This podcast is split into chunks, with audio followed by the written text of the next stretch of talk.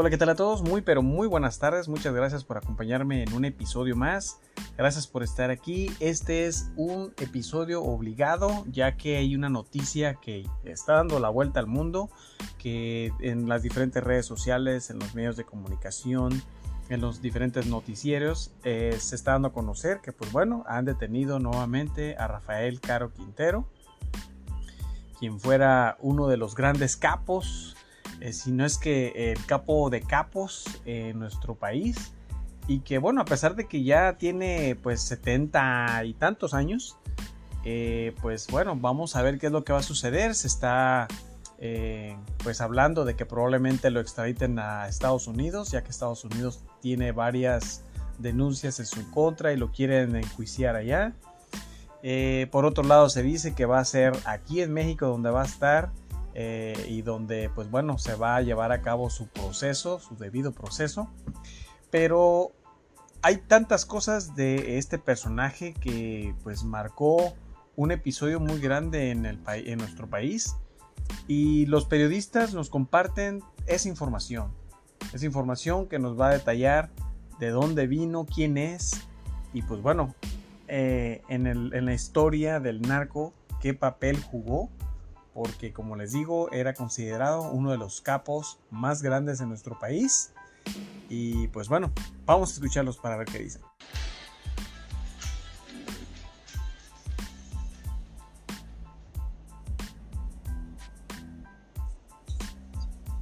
Ha caído Caro Quintero, Rafael Caro Quintero, un capo de capos como se le conoció en la década de los 80, en la década de los 90, y cuando fue capturado y luego liberado hace casi exactamente nueve años. Ya es un hecho, Alejandro, que efectivamente Rafael Caro Quintero, este personaje que nació en Bariraguato, Sinaloa, en el mismo lugar de nacimiento también de Joaquín El Chapo Guzmán y de Fonseca Carrillo Doneto,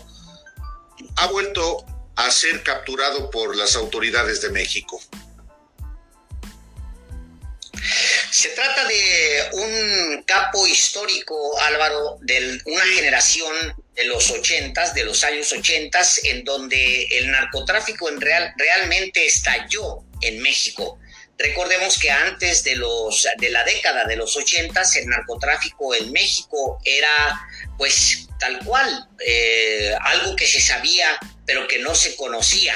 Dicho de otra forma, algo que se sabía en las calles pero que no se conocía de manera oficial porque el gobierno de México no lo reconocía. El, el narcotráfico en México era un tabú y aun cuando era señalado en el extranjero México como la sede de una generación de nuevos narcotraficantes o de traficantes de droga, México no se atrevía a reconocerlos como tal. Fue hasta que Rafael Caro Quintero es, es eh, o, más bien hasta que eh, Ernesto Fonseca Carrillo, Miguel Ángel Félix Gallardo, Rafael Caro Quintero, el Cochiloco, Manuel Salcido Beltrán, que suele olvidarse su leyenda, aunque no en Sinaloa, que son personajes que, formaron una generación y dieron origen al primer gran cártel en la historia de México, el cártel de Guadalajara. Desaparecería el cártel de Guadalajara para convertirse después en el cártel de Sinaloa. Del cártel de Sinaloa nacería después el cártel del Pacífico y el cártel del Pacífico se incorporaría a otro cártel formado por, por sinaloenses, formado por Amado Carrillo, que, que se conoció ya como la Federación. A la muerte de Amado Carrillo tendremos otra vez una eh, separación de los grupos de narcotráfico y encontraremos ahora sí ya definidos el cártel de Tamaulipas, el cártel de Sinaloa, otra vez el cártel de Guadalajara, en manos entonces ya del Nacho Coronel, quien lo mantiene en sus manos hasta su muerte, hasta su asesinato, ya en tiempos de Felipe Calderón, a finales del sexenio de Felipe Calderón. Es sin duda, Álvaro, eh, uno de los capos históricos de México de la segunda mitad del siglo XX. Hemos iniciado los periodistas de esta manera este viernes, este viernes 15 de, de julio, porque por supuesto que es una noticia que tiene una enorme relevancia. Se produce a dos días de la visita oficial del presidente Andrés Manuel López Obrador a Estados Unidos, en esa entrevista del presidente de México con el de Estados Unidos, y más allá de las interpretaciones que puedan existir, pues sí, en el tiempo y en el lugar se da este acontecimiento. Hay que recordar que Caro Quintero tiene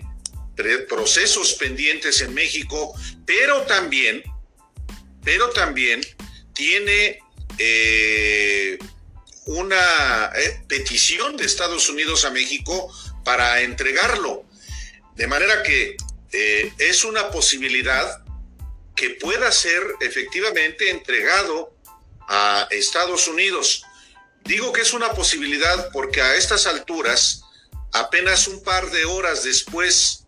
tres horas después de que eh, se conoció esta detención de Rafael Caro Quintero en Sinaloa o en Chihuahua, porque a falta de información oficial hay las dos versiones. Había sido detenido en Huachochi, en la, en la, en la Tarahumara de Chihuahua, o en Choy, Sinaloa, que es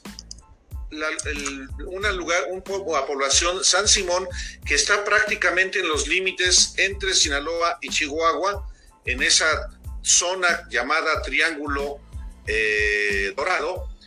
pero una posibilidad, Alejandro, es que efectivamente pueda ser entregado a Estados Unidos, que lo reclama, de hecho, desde que fue capturado en 1985, lo reclama precisamente por el asesinato de el agente antinarcóticos estadounidense, eh, el Kiki Salazar, y Camarena Salazar. Camarena Salazar, perdón, y sobre todo por él, que es el agente antidrogas al que fue, fue asesinado, torturado, y, y por lo cual Estados Unidos, las autoridades de ese país, por supuesto que enfurecieron cuando tres magistrados de un tribunal eh, colegiado en Guadalajara lo dejaron libre la noche del 8 de agosto de 1900, eh, de 2013, perdón. Así es, eh, Álvaro, se trata de un arresto más o menos cantado, digamos, no porque se fuera a dar, sino porque había mucho conocimiento de dónde estaba él más o menos eh, por dónde se desplazaba. Eh, estamos, estamos, hablando de un eh, capo que efectivamente nació en Badiraguato, que conocía la sierra como toda esa generación como el Mayo Zambada, se había desplazado por la sierra. Él estaba en Choix, que es al norte de Sinaloa, ya muy pegado, es el triángulo, literalmente es el triángulo, de, triángulo de la, del el triángulo dorado o el triángulo de las drogas, donde se juntan tres estados. Se junta eh, eh, Sinaloa con Sonora y con Chihuahua y es en una, una región en donde se han desplazado, se han movido muchos de los narcotraficantes. La mayoría de los traficantes de la droga que, que o huyen o eh, están prófugos de la justicia, el caso de Rafael Caro Quintero no fue un caso de alguien que huye, fue alguien que fue liberado y que inmediatamente eh, fue cuando ya fue buscado ya no estaba eh, a disposición de las autoridades, no los iba a estar esperando a, que, a ver qué decidían. Él inmediatamente se trasladó como lo mismo, lo mismo que hizo Joaquín El Chapo Guzmán, se trasladó hacia Sinaloa. De Sinaloa tuvo unas breves presencias, que es lo que podemos documentar por lo que se ha señalado. Se tuvo breve presencia en eh, Mazatlán, luego en Culiacán, después en Los Mochis y ahora podemos suponer que inmediatamente después se desplazó hacia el norte del estado a encontrar eh, a encontrarse con su tierra, con su terruño, y ahí en su tierra es donde se desplazó. Los últimos eh, posibles avistamientos de este eh, capo, pues, pues son en Ahome, por ahí habría entrado, digamos, hay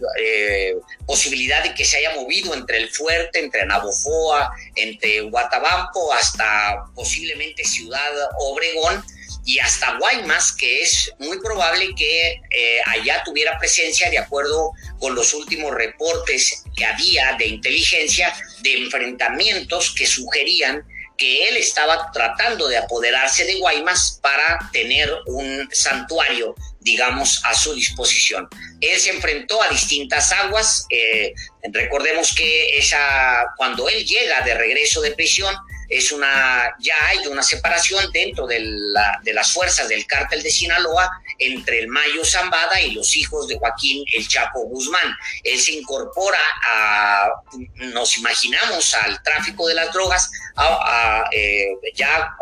en un cártel que, que se ha modificado muy distinto ya incluso en sus prácticas a lo que él eh, había dejado cuando, cuando él sale. En los años 80 él tiene un boom porque tienen todos los narcotraficantes un boom por la demanda de cocaína en Estados Unidos. Los años 80 son los años del consumo de cocaína allá en Estados eh, Unidos. Nunca bajaría pues el consumo, pero ahí es donde estalla hay un eh, nuevo movimiento cultural en Estados Unidos que potencia el consumo de la cocaína. Son los años de, pues sí, de la música disco, de las discotecas, de la vida nocturna, se potencia esa vida nocturna en Estados Unidos y el consumo crece. Ya había una relación con Colombia, pero son ellos, es esta generación, la que utiliza la cocaína para fundar un gran imperio. Y ese es el momento en el que él crece. Por supuesto, es importante no perder de vista en qué momento se da el fortalecimiento de los grupos criminales en México, de manera particular el, el cártel de Guadalajara, que fundamentalmente también, hay que decirlo, producía marihuana. Es la década de los 80, es eh, también una década en la que eh, comienza el gobierno de Miguel de la Madrid con eh, Manuel Bartlett Díaz como secretario de, de gobernación, que operaba también la Dirección Federal de Seguridad vinculada a grupos de narcotraficantes, no hay que olvidarlo. Y también el Procurador General de la República era Sergio García Ramírez, quien llegaría no hace mucho a ser consejero electoral del entonces IFE. Y el general secretario de la defensa es Miguel Arevalo Gardoqui, un personaje sobre lo que también se dijo que existía en su momento protección del ejército, protección de sectores del gobierno en, en, en, en, ese sexenio de Miguel de la Madrid. De otra manera no se entendía cómo operó en su momento ese enorme rancho, el Búfalo, en Chihuahua, Alejandro, donde tú conoces bien la historia, se producían toneladas de marihuana. Al mismo tiempo que tienes razón, se traían cocaína de Colombia para llevarla al mercado estadounidense. Estamos hablando de los ochentas, no solamente del gobierno de Miguel de la Madrid, estamos hablando también por supuesto, de Miguel de la Madrid con el la, disolución de la Dirección Federal de Seguridad después del asesinato del periodista en 1984, eh, Manuel Buendía, y también, por supuesto, del asesinato de, del agente de la DEA,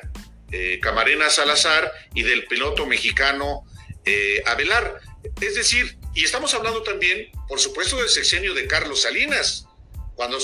a la Dirección Federal de Seguridad la sustituye el CISEN y también se dan movimientos en el ámbito del crimen organizado, del narcotráfico, y no olvidar que un personaje muy vigente, Morales Lechuga, vive, es notario público eh, fue procurador general de la República.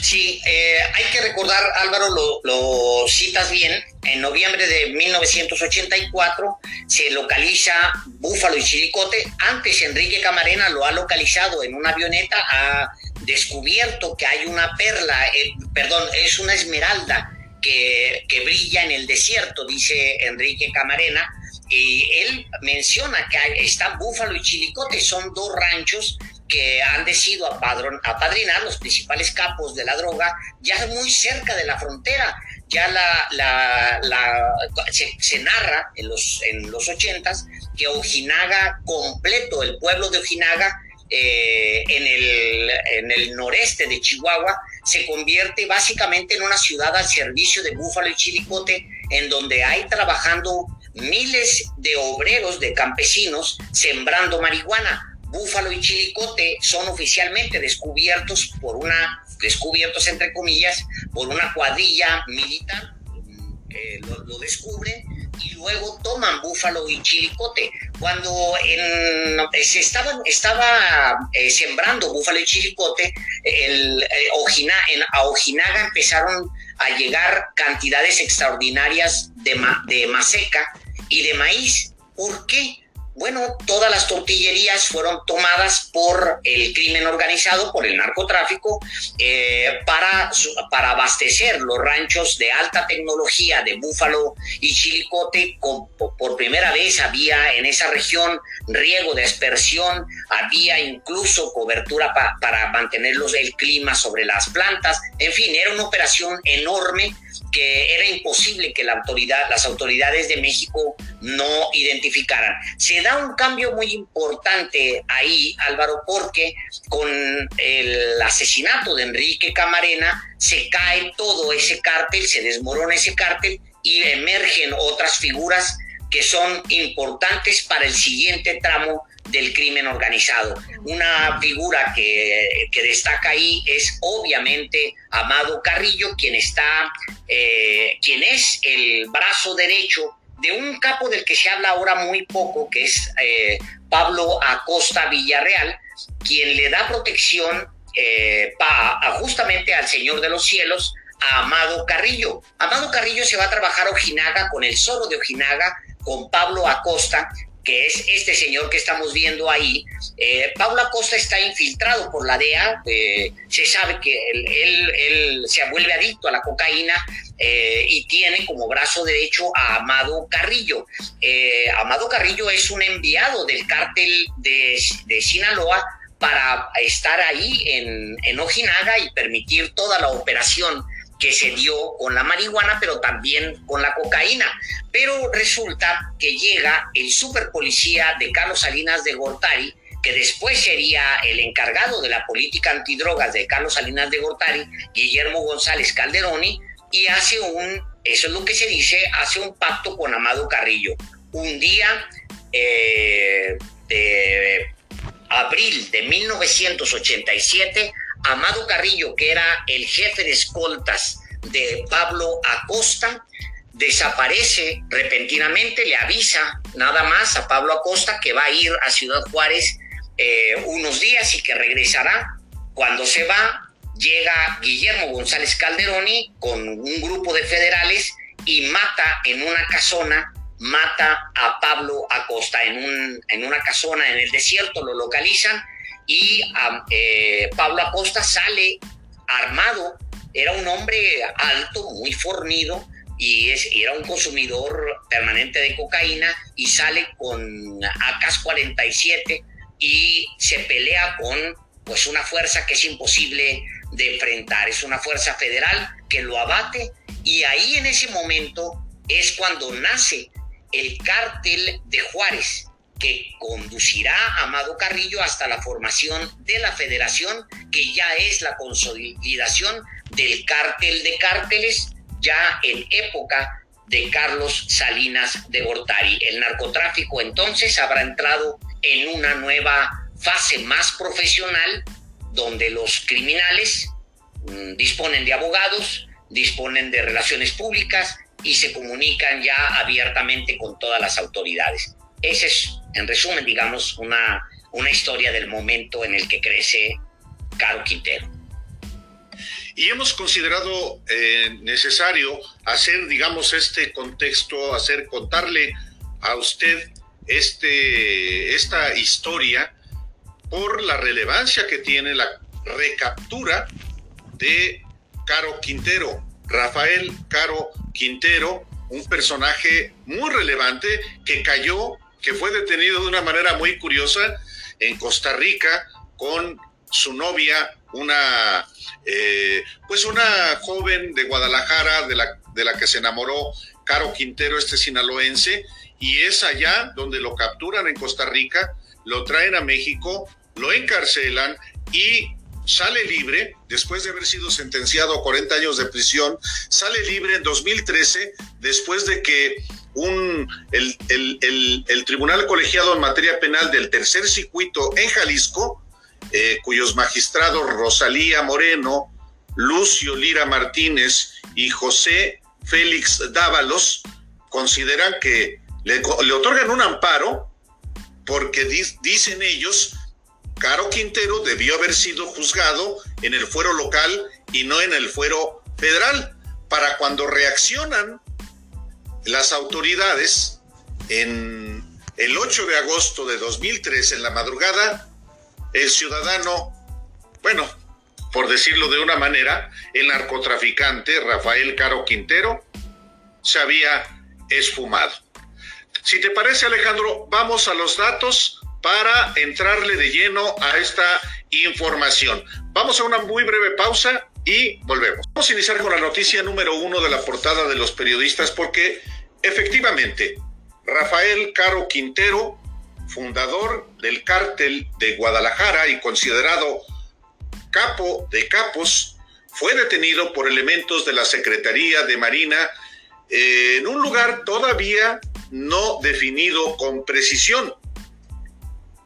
según eh, información preliminar, sí está confirmada, por supuesto, la captura de Caro Quintero. Falta detallar el lugar donde ocurrió esta captura.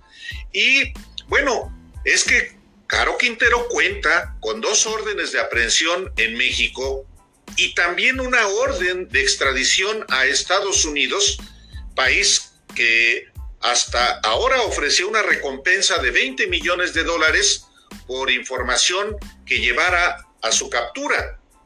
Y además está en la lista de los más buscados del FBI por el asesinato del agente de la DEA ocurrido hace ya tres décadas. Caro Quintero fue liberado la noche del 8 de agosto de 2013, es decir, a unos, estamos a unos días de que se cumplan nueve años, esto durante el gobierno de Enrique Peña Nieto. De hecho, cuando Enrique Peña Nieto no cumplía ni siquiera un año de haber asumido la presidencia de la República. Y esta libertad obedeció a una polémica resolución de un tribunal colegiado que después fue revertida por la Suprema Corte. El narcotraficante eh, cumplía una condena de 40 años de prisión por el homicidio en 1985 del agente Enrique Camarena Salazar, agente de la DEA, y el piloto mexicano Alfredo Zavala. En una ficha de registro del Registro Nacional de Detenciones de la Secretaría de Seguridad y Protección Ciudadana, se confirma esta tarde que Caro Quintero está detenido y que está en traslado, a donde es muy probable que pueda ser conducido a una prisión, ponerlo a disposición del juez que libró la orden de aprehensión, pero otra posibilidad, y esa es una hipótesis personal, puede también eventualmente ser entregado al gobierno de Estados Unidos que lo reclama, justamente por el homicidio de Enrique Camarena Salazar.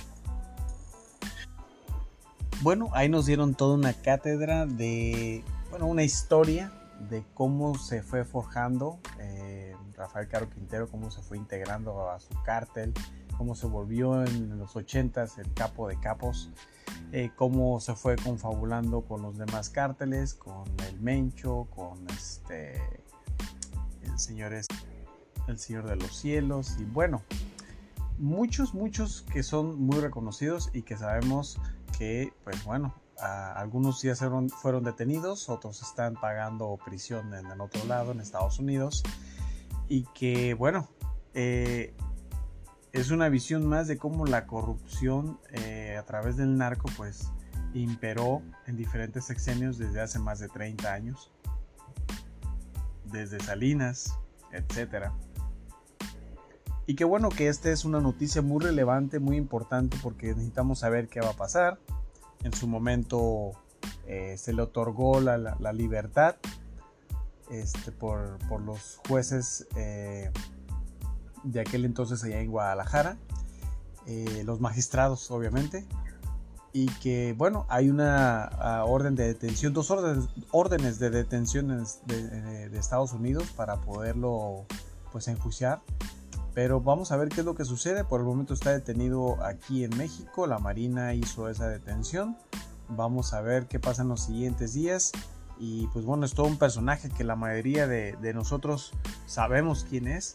y que pues bueno hizo tanto daño eh, por todas las muertes, secuestros y todo lo que se ha vivido durante pues esos narcogobiernos en los que vivimos. Eh, espero que esta parte de la información sea oportuna, espero que sigan informándose de lo que está sucediendo en referencia con Caro Quintero y otras cosas más, obviamente tenemos muchísimos temas en nuestra política mexicana y tenemos muchas cosas que tenemos que estar al pendiente, que tenemos que estar enterados y tenemos que estar opinando. Entonces yo los exhorto como siempre a estar siempre al pendiente, cuídense mucho, no se olviden de compartir y muchas gracias por haber estado en este episodio. Hasta la próxima.